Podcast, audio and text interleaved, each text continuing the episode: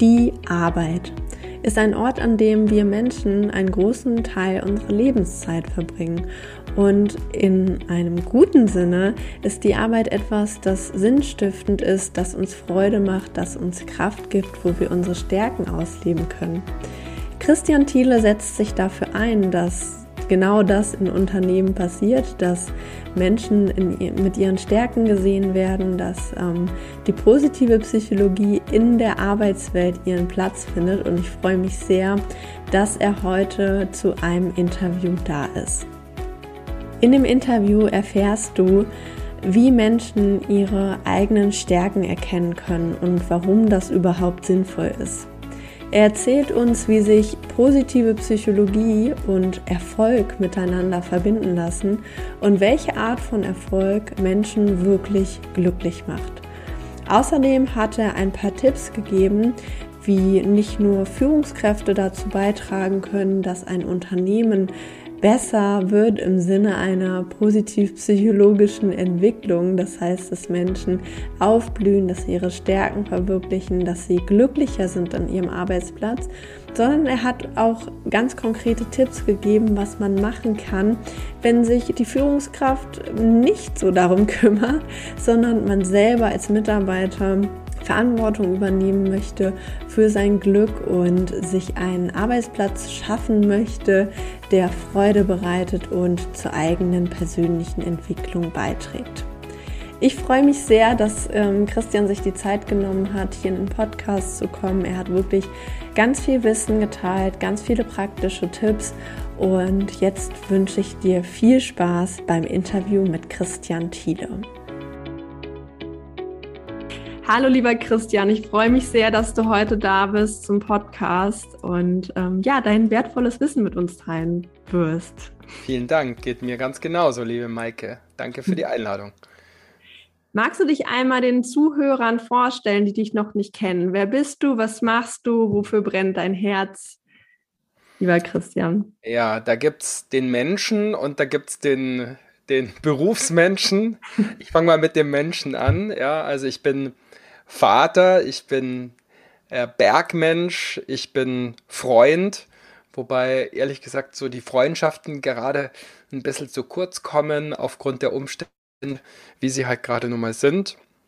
Lebe hier in Garmisch-Partenkirchen, bin da sehr glücklich drüber, dass ich nach vielen Jahren im Flachland und im Ausland in meine bayerische Heimat zurückkommen durfte und in den Bergen leben, aber auch ein Stück weit arbeiten darf. Ja, und damit zum Thema Arbeit. Ich will dazu beitragen, dass mehr Glück äh, in der Arbeit herrscht und vielleicht auch ein Stück weniger Unglück.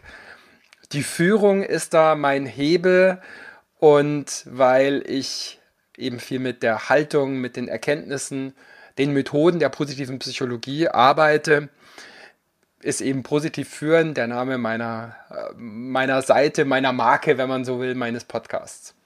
Ja. ja. So viel erstmal zu mir als Mensch und als Macher oder als äh, in, in der persönlichen und in der professionellen Rolle. Super. Wie schön. Ich freue mich sehr, dass du heute hier bist. Du hast ja gerade schon selber gesagt, dass ähm, positive Psychologie im Arbeitskontext so dein Steckenpferd ist. Was kann man sich darunter vorstellen? Was, was macht man da so? Also so von klein bis ganz groß.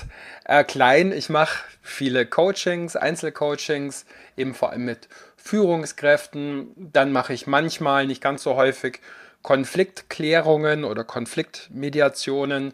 Da sind schon mal zwei dran beteiligt. Mhm. Äh, dann mache ich Trainings oder Workshops, sei es offene Trainings, sei es Workshops sozusagen mit einem, mit einem festen Team, mit einem festen Leadership-Team zum Beispiel. Und ja, ich gebe manchmal auch Keynotes, mittlerweile natürlich fast alles ähm, digital und was jetzt auch mehr wird, ist, dass ich so Programme machen darf, die eine Firma oder ein Leadership-Team ein ganzes Jahr begleiten, sogenannte Positive Leadership Journeys. Und ansonsten versuche ich, so wie du, auch mit, mit einem Podcast, mit Büchern, mit Blogposts, mit Beiträgen die positive Psychologie im Arbeitskontext und die Positive Leadership so in die Welt zu blasen und in die Welt zu bringen. Ja. Sehr schön. Ich habe in deinen Podcast auch mal reingehört und ich finde den wirklich sehr spannend und du hast da eine sehr schöne Sache gesagt und zwar ist ja so deine Marke positiv führen und da denkt man ja in erster Linie erstmal so an Führungskräfte und du hast da was sehr Schönes gesagt, nämlich dass ja jeder Mensch irgendwie führt. Also auch als Freundin, auch als Partner, auch als Kollegin führe ich ja Menschen und ein Thema, was für dich ja auch sehr wichtig ist, ist so das Thema Stärken. Mhm. Habe ich so mitbekommen. Wie kann denn jemand als, als führende Person, und nach deiner Definition sind wir das ja alle, ähm, die Stärken in Menschen erkennen und es auch so jeden Menschen so wertschätzen, wie er halt ist mit seinen Ressourcen, mit seinen Kräften, mit all den Schätzen, die in, in Menschen stecken? Ich fange mal mit dem Problem an. Ja, ja sehr gut. Die allermeisten Menschen kommen ganz schön ins Stottern, wenn man sie so fragt. Und egal ob Führungskraft oder, oder Nicht-Führungskraft, total egal. Die allermeisten meisten Menschen kommen erstmal ins Stottern, wenn man sie so nach ihren Stärken oder vielleicht sogar ihren wichtigsten Stärken fragt. Ich glaube, das hat mit Sozialisation zu tun. Tendenziell merke ich das bei Frauen sogar noch ein Stück mehr, dass die sich dann noch mal schwerer tun. Männern fällt das manchmal leichter. Also so nach dem Motto, ich bin so erzogen, dass ich schön bescheiden sein muss. Man ist vielleicht auch so der eigenen Stärken, also gar nicht bewusst, dass die was Besonderes sind und dass die nicht selbstverständlich sind, wenn ich so besonders motivieren kann oder wenn ich so besonders gründlich bin oder wenn ich so eine sehr verbindende Art habe ähm, als, als Stärken oder was auch immer das sein mag. Mut, Ideenreichtum. Und dass die meisten Menschen eher so Schwierigkeiten haben, ihre Stärken zu kennen und zu benennen und deren Wert auch anzuerkennen, ist eigentlich sehr schade, weil wir wissen und die positive Psychologie gibt da ja ganz viel empirisches Material her. Wir wissen einfach, dass Menschen engagierter arbeiten, produktiver arbeiten, ihre Ziele engagierter verfolgen und wahrscheinlicher erreichen, dass Teams resilienter sind, auch im Umgang mit Krisen, wenn die Leute ihre Stärken kennen. Also das heißt, das lohnt sich einfach enorm, da irgendwie auch mal ein paar Runden zu drehen. Und jetzt zu deiner eigenen eigentlichen Frage, nämlich wie, wie geht es? Ähm, es geht in aufwendig und es geht in ganz simpel. Ich fange mal mit ganz simpel an, ja. Ich könnte mich einfach fragen, was sind denn, und jetzt ist ja das, äh, der Beginn eines neuen Jahres vielleicht auch ein ganz guter Zeitpunkt dafür. Ich könnte mich mal so fragen, wenn ich auf das letzte Jahr zurückschaue, was sind denn Erfolge, Fortschritte, die mir gelungen sind, Dinge, über die ich mich freuen kann und was haben meine Stärken damit zu tun? Inwiefern haben meine Stärken dazu beigetragen? Ich kann natürlich andere fragen, welche Stärken siehst denn du in mir?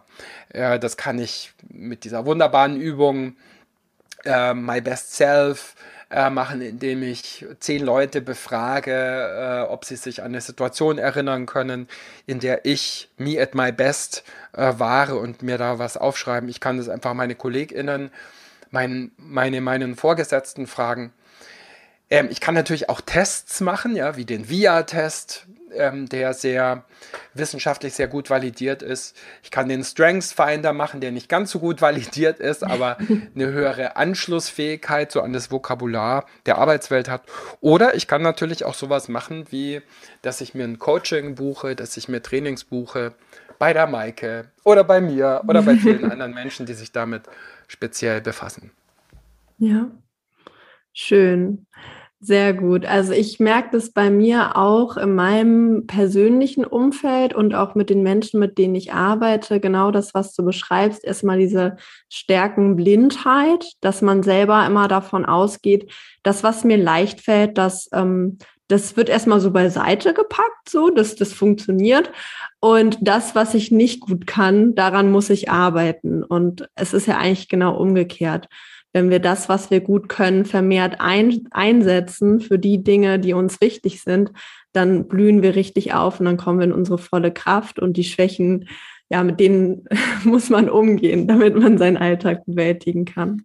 Genau, ich finde, da gibt es ja dieses schöne Zitat von Peter Drucker oder Peter Drucker, der sehr viel schlaue Dinge geschrieben hat zu einer Zeit, wo es die positive Psychologie als evidenzbasierte Wissenschaft noch gar nicht gab und der zum Teil auch Dinge gesagt hat, die wir heute erst wirklich belegen können. Und eines seiner Dik Dikti sozusagen, einer seiner Schlüsselsätze, den ich wahnsinnig gern mag, weil er so voll ist und so rund ist, ist Ziel und Zweck einer Organisation oder einziger Ziel, einziger Zweck einer Organisation ist es, die Stärken zu stärken, weil dann fallen die Schwächen, die wir alle haben, weniger ins Gewicht. Ja, mhm. und, und damit spricht er was an, was mir auch sehr wichtig ist.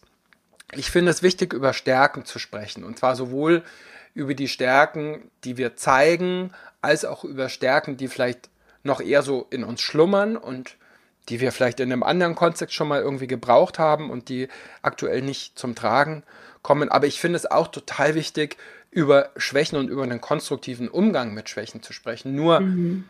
Das machen wir sowieso schon in der Regel, durch unsere Führungskräfte, durch unsere LehrerInnen. Und deshalb ist halt so dieser Fokus auf die Stärken was, was besonders wichtig und besonders hilfreich ist. Ja, es gibt halt ein Gegengewicht zu dem, was, es sowieso, was sowieso schon sehr viel stattfindet. Genau. Ja.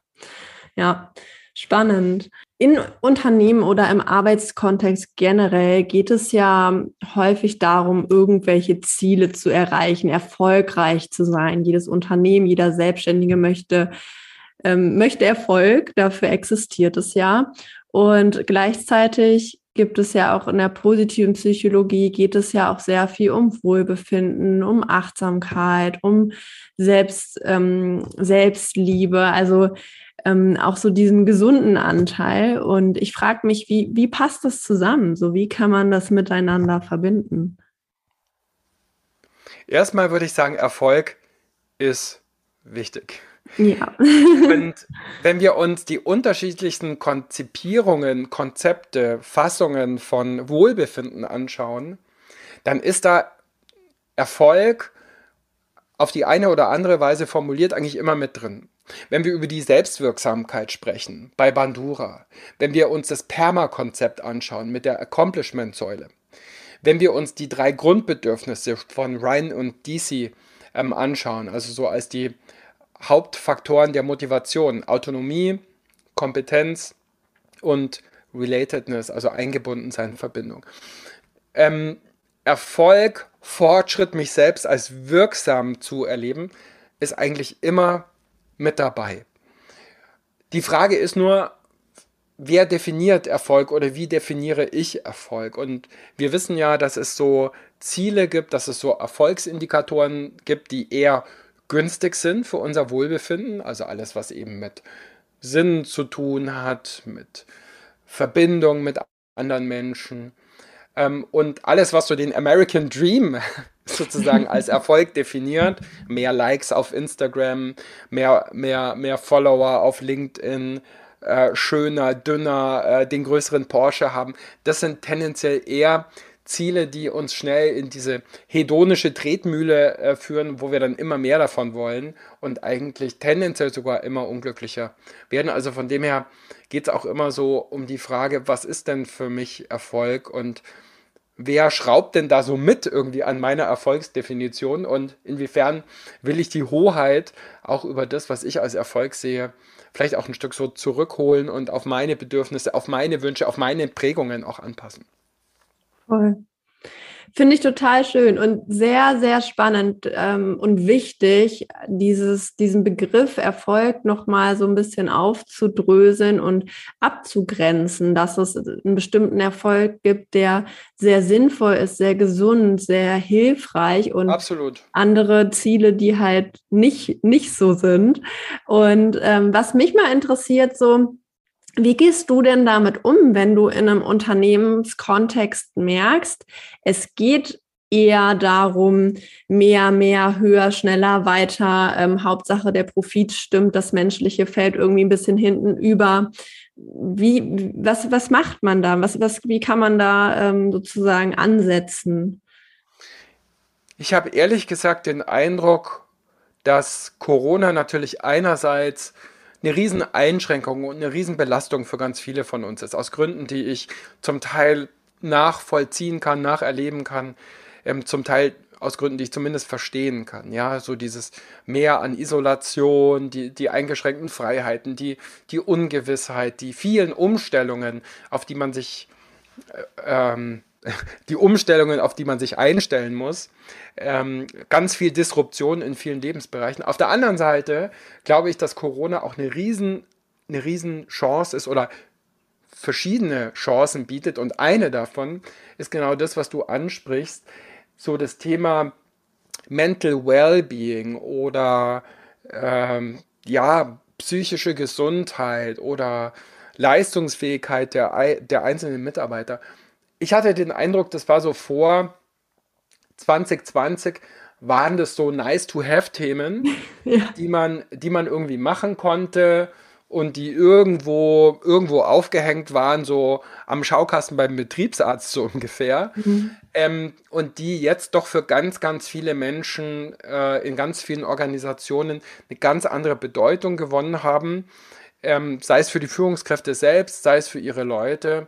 Und das finde ich ganz großartig. Die Gefahr ist natürlich, oder was heißt natürlich, ich sehe die Gefahr, dass es jetzt auch so ein bisschen Charlatanerie gibt und alle möglichen Leute sich hinstellen mit allen möglichen Methoden und mit allen möglichen fancy Formeln. Und ja, wir als VertreterInnen der positiven Psychologie, glaube ich, haben da ja viel zu bieten. Einerseits aus so einer Wholeness, aus so einer Gesamtheit, ähm, mit der wir menschliche Erfahrungen in den Blick nehmen, das, das Gute und das Schwierige und auf der anderen Seite, dass wir halt doch unser Handeln, finde ich, immer auf empirische Evidenz gründen sollten, weil wir haben ja Einfluss darauf, wie Menschen miteinander in Verbindung gehen, miteinander kommunizieren, ähm, denken, handeln, fühlen. Und deshalb finde ich, ist es schon gut, wenn man da eine Verantwortung hat bei dem, wie man damit dann umgeht. Ja, voll.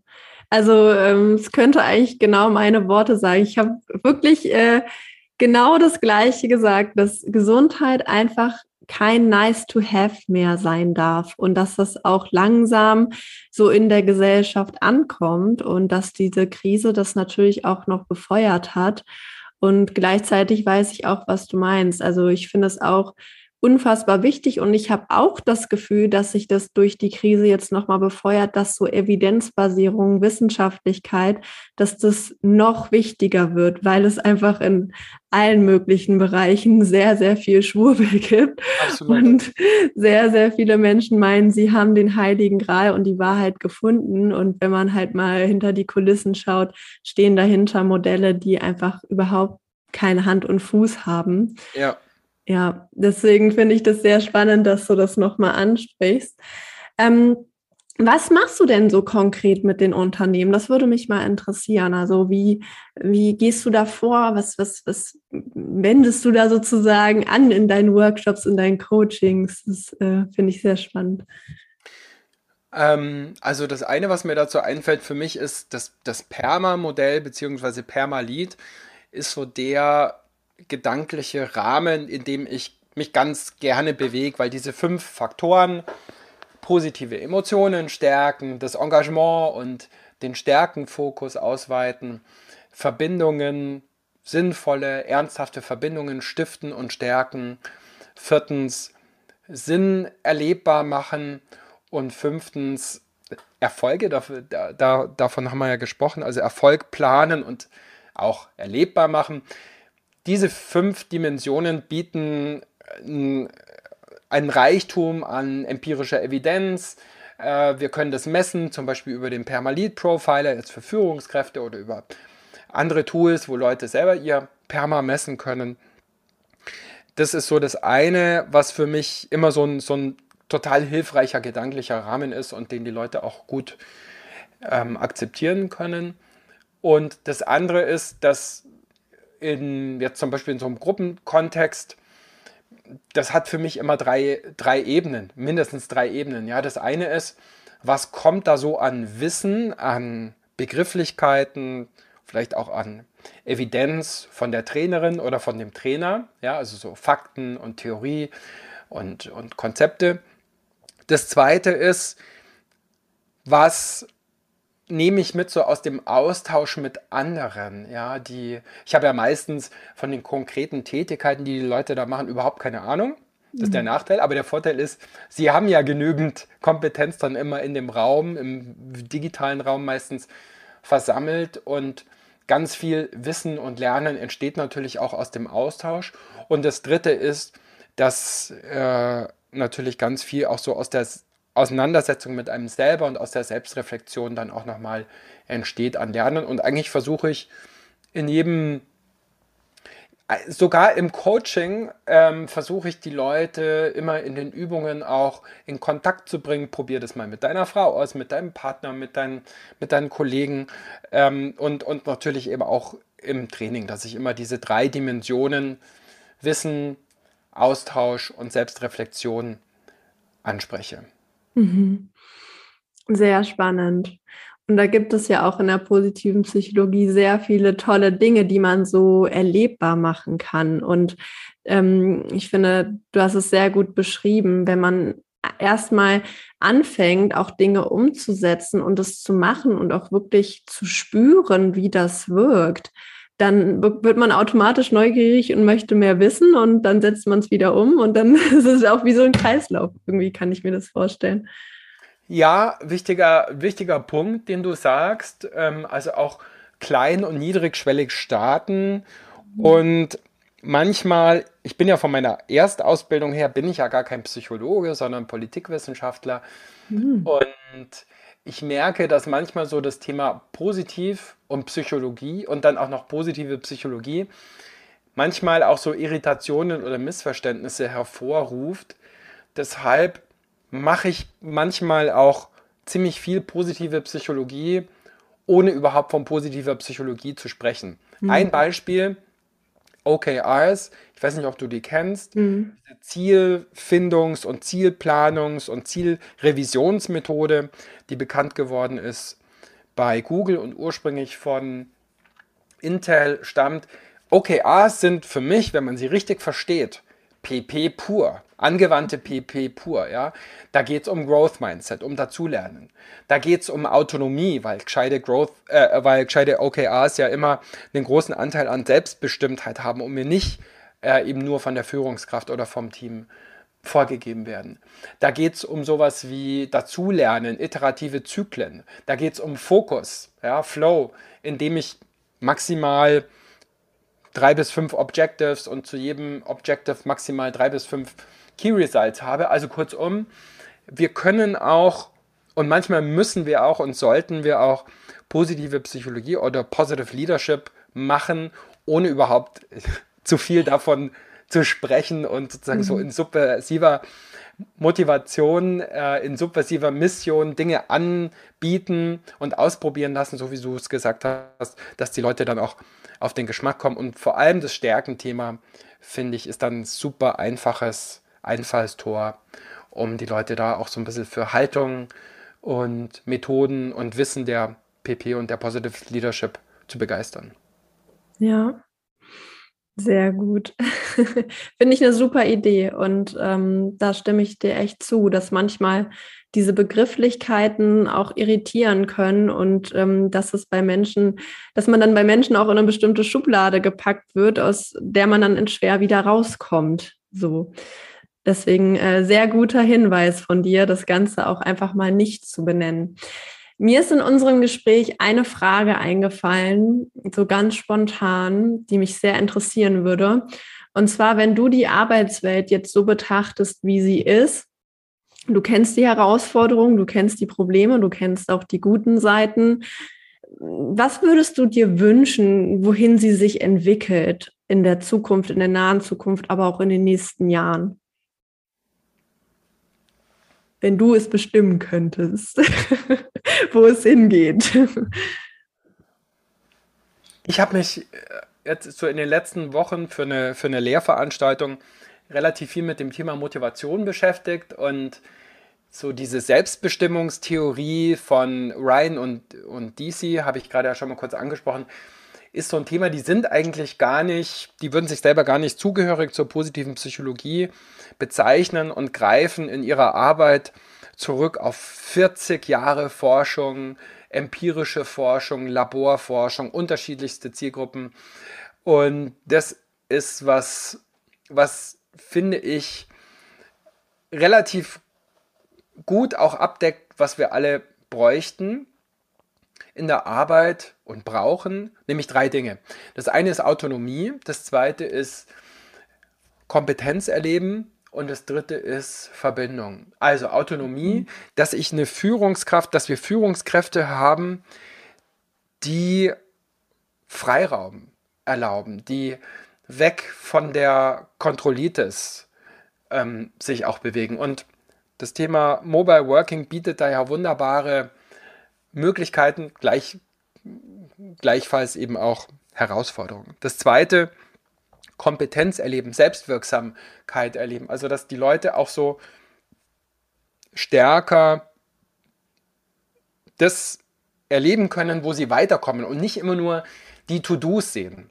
Ich sage gerne Tadas statt To-Dos, also auch Erfolge feiern können. Und da hat Führung einen großen Einfluss drauf, ob ich meinen Mitarbeitenden auch immer ähm, vor Augen führen kann und auch vor Herzen führen kann. Wo sind wir denn weitergekommen? Wo sind wir noch vor einem Jahr gestanden?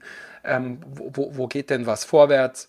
Ähm, statt immer nur auf die Deltas hinzuweisen. Das muss man auch machen. Ähm, aber eben auch immer mal wieder auf die Tadas zu schauen und nicht nur auf die To-Dos. Und das dritte, ja, erklärt sich fast von selbst, Relatedness. Wir sind natürlich extrem, extreme Sozialtiere. Und jetzt gerade in Zeiten von, von Covid erleben natürlich viele Menschen so die Verbundenheit in der Arbeit ganz anders. Viele erleben sie deutlich weniger, ja, weil sie sich isoliert fühlen. Und deshalb finde ich es total wichtig, einerseits im digitalen Raum auch Verbindung zu schaffen. Und manchmal geht das ganz banal über Tools oder über einen Check-in-Café am Montagmorgen, wo man eine halbe Stunde einfach nochmal quatscht. Und auf der anderen Seite ähm, geht es natürlich auch darum, dass wenn man dann in Präsenz zusammenkommt, dass man sowas macht, was ich Premium-Präsenz nenne. Also das heißt, dass dann nicht alle im Büro sich wieder an ihre Computer setzen und vor sich hin hacken, sondern dass man die weniger gewordenen Momente, und die werden fast überall weniger werden, wo man sich wirklich begegnet, nochmal mehr nutzt für informellen Austausch, für gemeinsames Lernen, für, ähm, für Interaktion, auch für den Umgang mit Konflikten, ähm, um auch ein Stück weit das wettzumachen, was man durch die stärkere Digitalisierung und das stärkere Remote-Arbeiten möglicherweise auch verliert oder, oder als weniger empfindet. Mhm. Sehr spannend. Danke dir fürs Teilen. Ich finde die Punkte so wichtig. Und jetzt ist gleich noch eine zweite Frage dazugekommen. Und zwar sprichst du ja ähm, viel über das Thema Top-Down, also so die Führungskräfte, was die machen können, die ja letztendlich auch über diesen Arbeitsrahmen entscheiden. Ich frage mich, was können denn auch Mitarbeiter machen, die vielleicht sagen, wir haben jetzt nicht so einen tollen Coach wie Christian bei uns im Unternehmen, der das, der unsere Führungskräfte da berät oder uns Mitarbeiter. Ähm, was kann ich denn machen, um selber diese Punkte Autonomie, Kompetenz, Verbindung mehr in meinem Alltag, in meinem Arbeitsalltag zu spüren und da auch eigenverantwortlich etwas ähm, zu bewirken?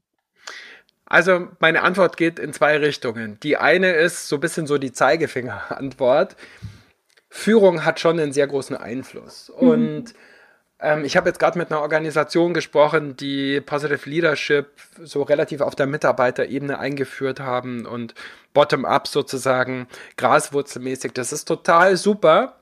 Mhm. Aber ab einem bestimmten Punkt braucht es irgendwie Commitment, Buy-in, wie auch immer. Es gibt ja sogar deutsche Begriffe dafür, Verpflichtungen, Vorbild ähm, von oben nötig sind.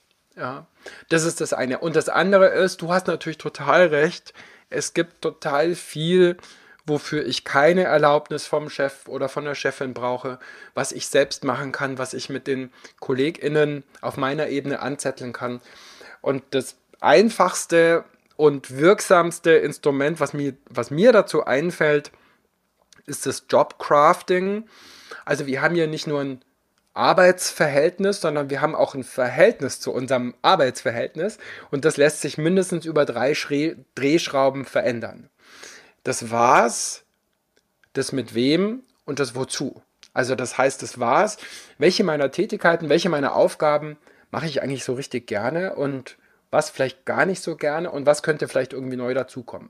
Also so mal inventarisieren, was so die Tätigkeiten sind, ähm, die ich mache und die ich gern machen würde und die ich weniger machen würde.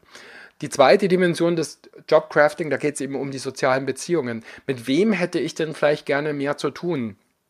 Sei es, dass ich sage, hey, wir, wir machen jetzt einfach mal eine Tandem-Aufgabe aus was, was jeder von uns vielleicht auch alleine schaffen könnte, aber wir schließen uns da mal zu einem Mini-Projektteam zusammen, um miteinander, voneinander, übereinander zu lernen. Ähm, und vielleicht gehört dazu sogar manchmal auch, sich zu überlegen, zu dieser zweiten Dimension des Jobcrafting, zu überlegen, boah, wer ist für mich ein echter Energiesauger und wie kann ich die Zusammenarbeit mit dieser Person, wo es mir echt schwer fällt, wo ich vielleicht auch schon viele Dinge probiert habe, Sachen anzusprechen, wo kann ich vielleicht die Oberfläche auch einfach ein bisschen minimieren. Ja.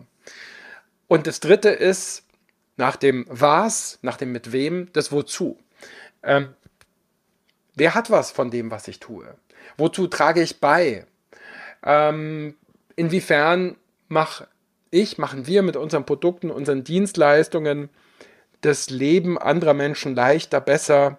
Und was ist da mein Beitrag dazu? Der ist häufig gerade in Großkonzernen ganz schwer zu erkennen. Führung kann da auch einen großen Einfluss drauf haben, gerade in Veränderungssituationen.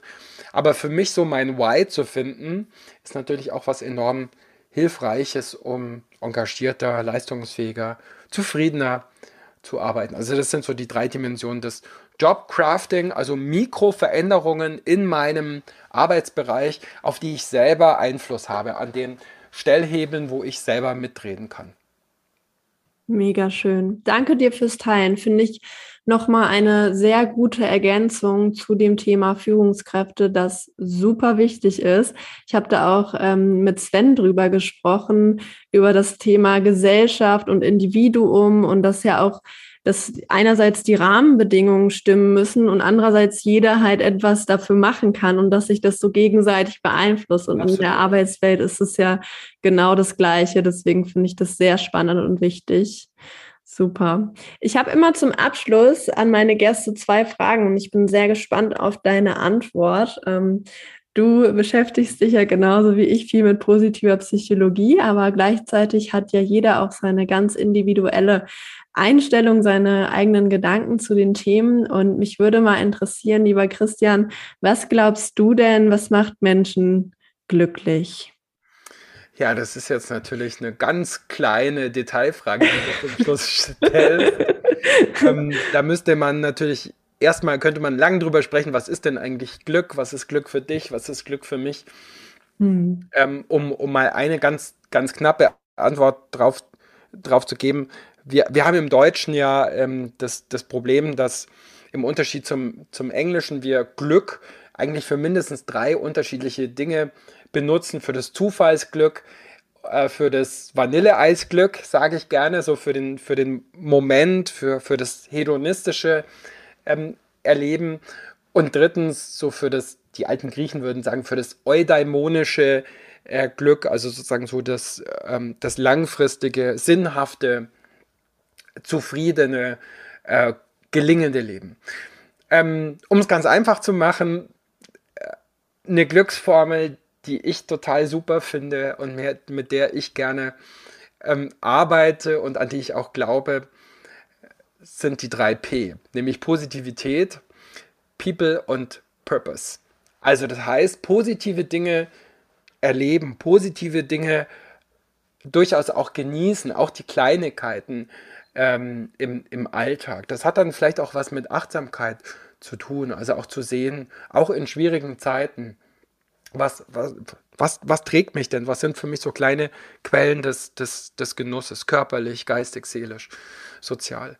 Ähm, zweitens, sozial, People, ja, die Verbindungen mit anderen Menschen sind natürlich enorm wichtig und die zu pflegen und die zu, zu erleben, sowohl in der Arbeit als auch privat. Und ich finde, da haben wir die letzten zwei Jahre auch sehr, sehr viel gelernt, wie das auch digital gehen kann. Ich habe zum Beispiel mit Freunden, nee, genauer gesagt mit Bekannten, aus denen jetzt Freunde geworden sind, einen Männerlesezirkel gegründet. Und wir lesen cool. immer ein Buch und treffen uns dann immer ähm, sonntags um 19 Uhr vor dem Tatort und sprechen dann bei ein bis zwei Flaschen Bier, digital in der Regel, über ein Buch, was wir gelesen haben. Ähm, das, mhm. das ist ganz schön. Die, das ist sozusagen so diese, dieses People-Erfolgsrezept. Ja, und das dritte ist Purpose. Wozu trage ich bei? Wo erlebe ich Impact? Was ist das große oder mein großes Ganzes, auf das mein Tun und Sein vielleicht auch ein Stück weit einzahlt? Sei es im Privaten, ähm, was, was tue ich für Freunde, Freundinnen, sei es dass ich Mitarbeitende, Azubis voranbringe im Job oder sei es, dass ich vielleicht auch in einer Company arbeite oder einen, eine, eine, Arbeit an sich habe, die ein Stück weit auch die, die Welt rettet. Ja, aber mhm. das können wir natürlich nicht alle. Sehr schön. Danke dir. Ich finde deine Glücksformel total toll und die kann man sich auch richtig gut merken. Die drei Ps werde ich mir auf jeden Fall mal aufschreiben und an die Wand hängen. Christian, wofür bist du heute dankbar? Jetzt muss ich ja wieder kurz mal definieren, was ist Dankbarkeit. Ja, Dankbarkeit hat für mich ja mindestens zwei Facetten. Zum einen, dass ich das Positive sehe und wahrnehme und zum anderen, dass ich auch wahrnehme und anerkenne, woher kommt denn das Positive, woher kommt das Gute in meinem Leben und häufig hat es mit Außen zu tun, also hat es mit, mit sozialen Verbindungen zu tun. Ich war heute früh langlaufen. Das war ein unfassbar schöner Moment. Das war schweinekalt, aber ich war darauf vorbereitet und hatte warme Handschuhe an und, und, und so ein Ding um die, ähm, um die Ohren, dass ich nicht zu sehr gef gefroren habe. Diese Langlaufski, die waren ein Geschenk meiner Frau an Weihnachten, von dem her fühlte ich mich auch meiner Frau da gegenüber sehr dankbar und verbunden. Und ja, dann äh, bin ich auch dankbar jetzt hier für den Austausch mit dir. Das finde ich auch sehr interessant und, und, und inspirierend. Ähm, ich schreibe gerade an einem, an einem Buch mit einem Kollegen. Da geht es um positive Mitarbeitergespräche, also wie ich sozusagen als Führungskraft Haltung, Erkenntnisse, Methoden der positiven Psychologie nutzen kann. Und da hatte ich gerade einen guten Zoom mit dem Markus Schweikart mhm. ähm, und wir kommen auch echt irgendwie weiter, also auch so im Sinne von Accomplishment. Auch dafür bin ich dankbar. Ähm, und dann ist es auch so, dass ich so, was so das Berufliche angeht, ich hatte schon Phasen in meinem Leben, wo ich das, was ich getan habe oder das, was ich tat, als sehr wenig sinnvoll ähm, empfunden habe. Und das ist so die letzten vier, fünf Jahre ganz anders. Ich habe so das Gefühl, dass ich ähm, was beitragen kann auf, in meinem Rahmen, auf meine Art und Weise. Und dafür bin ich auch sehr, sehr dankbar, muss ich sagen. Ja, das kann ich gut nachvollziehen. Ich bin ja ein bisschen neidisch auf deine Langlauf-Skier, dass, dass ihr da bei euch im hohen Süden äh, so viel Schnee habt, dass ihr Langlauf fahren könnt. Davon sind wir sehr weit entfernt. Aber ich freue mich mit dir. Ich freue mich für dich und danke, dass du es geteilt hast. Ja, ich, ich, hab da, ich bin da immer so ein bisschen am Überlegen, weil ich das auch viel ähm, erzähle, so vom Berg und und mir ist natürlich klar, es können nicht alle irgendwie in Garmisch-Partenkirchen oder in Oberstdorf oder sonst wo leben. Ähm, aber mir, mir geht es auch nochmal um was anderes, weil es gibt ja auch genügend Menschen, die, ähm, die, also die zum Beispiel überhaupt nicht irgendwie groß draußen sind oder die Berge überhaupt nicht zu schätzen wissen. Und ich glaube, ob das jetzt bei mir die Langlaufloipe ist oder ob das bei dir, Maike, die Nordsee ist, die vielleicht nicht so weit weg ist oder welchen See habt ihr da in Hannover? Wir haben den Maschsee. Den Maschsee. Ja. Ähm, also finde deine eigene Langlaufloipe, deine eigenen Toll. Berge, egal was die sind oder wo auch immer die sind oder ob es hm. die Museen sind in der Stadt. Total. Also ich muss auch sagen, ich bin sehr zufrieden in meiner Heimat und ich bin hier auch groß geworden und hier ist so meine Family, hier sind meine Menschen und ich glaube, egal ob woanders die schönen Berge sind oder der schöne Strand oder was auch immer, ich fühle mich hier zu Hause so und ähm, ja, genau so ist es. Und ja, und dafür kann man auch ein bisschen was tun. Auf jeden Fall, auf jeden Fall. Lieber Christian, für alle, die jetzt zugehört haben und sagen, Mensch, das ist ein toller Typ, der scheint echt viel Wissen zu haben und mich interessiert das, was der macht. Wie können denn Menschen ähm, dich finden, mit dir in Kontakt treten, auf dein neues Buch warten? Hast du da ein paar Links? Also, es ist relativ einfach. Ich bin auf LinkedIn, ich bin auf Xing. Ich habe eine Website, die heißt Positiv führen. Ich habe einen Podcast, der heißt Positiv führen. Und das ist dann relativ leicht da zu finden. Ich werde ich werd alles in der Podcast-Beschreibung verlinken, sodass die Leute dann einfach direkt da drauf klicken können. Danke. Vielen Dank für das tolle Interview. Vielen Dank für dein Wissen, für deine Klarheit, auch mit bestimmten Dingen mal aufzuräumen und ähm, deine Meinung dazu zu sagen und für deine Tipps. Das, ich fand das alles sehr, sehr spannend, sehr inspirierend und ähm, danke dir für deine Zeit. Vielen Dank dir für deine Zeit, für deine Energie, für dein Engagement, für dein Interesse, für deine Empathie. Hat mir Spaß gemacht, Maike. Danke. Vielen Dank auch an dich, dass du diesen Podcast bis zum Ende gehört hast und ich hoffe, dass dir diese Folge genauso viel Spaß gemacht hat, genauso viel tollen neuen Input gegeben hat, wie mir das Gespräch mit Christian. Schau gerne mal auf Instagram bei mir vorbei unter @maike.schwier, dann bleibst du immer auf dem Laufenden, erfährst, welche neuen Folgen rauskommen und ich teile dort auch ganz viele Inhalte zum Thema positive Psychologie, die dich auf täglicher Basis inspirieren können. Außerdem freue ich mich sehr, wenn du mir eine positive Bewertung für diesen Podcast hinterlässt. Also zum Beispiel bei Spotify, dort kann man eine 5-Sterne-Bewertung geben oder auch bei iTunes. Und wenn du den Podcast auf YouTube hörst, dann freue ich mich sehr, wenn du diesen YouTube-Kanal abonnierst und mir einen Daumen hoch für das Video hinterlässt. Je mehr der Podcast bewertet wird, desto mehr wird er auch verbreitet, desto mehr Menschen können ihn hören und deswegen freue ich mich sehr, wenn du meine Arbeit auf diese Weise unterstützt. Natürlich kannst du den Podcast auch sehr, sehr gerne mit allen Freunden, Verwandten, Kollegen teilen, denen er helfen könnte. Soweit war es das für diese Woche und ich freue mich, wenn du nächste Woche wieder dabei bist beim Podcast Let's Flourish. Hab bis dahin eine wunderbare Zeit und bis dann, deine Maike.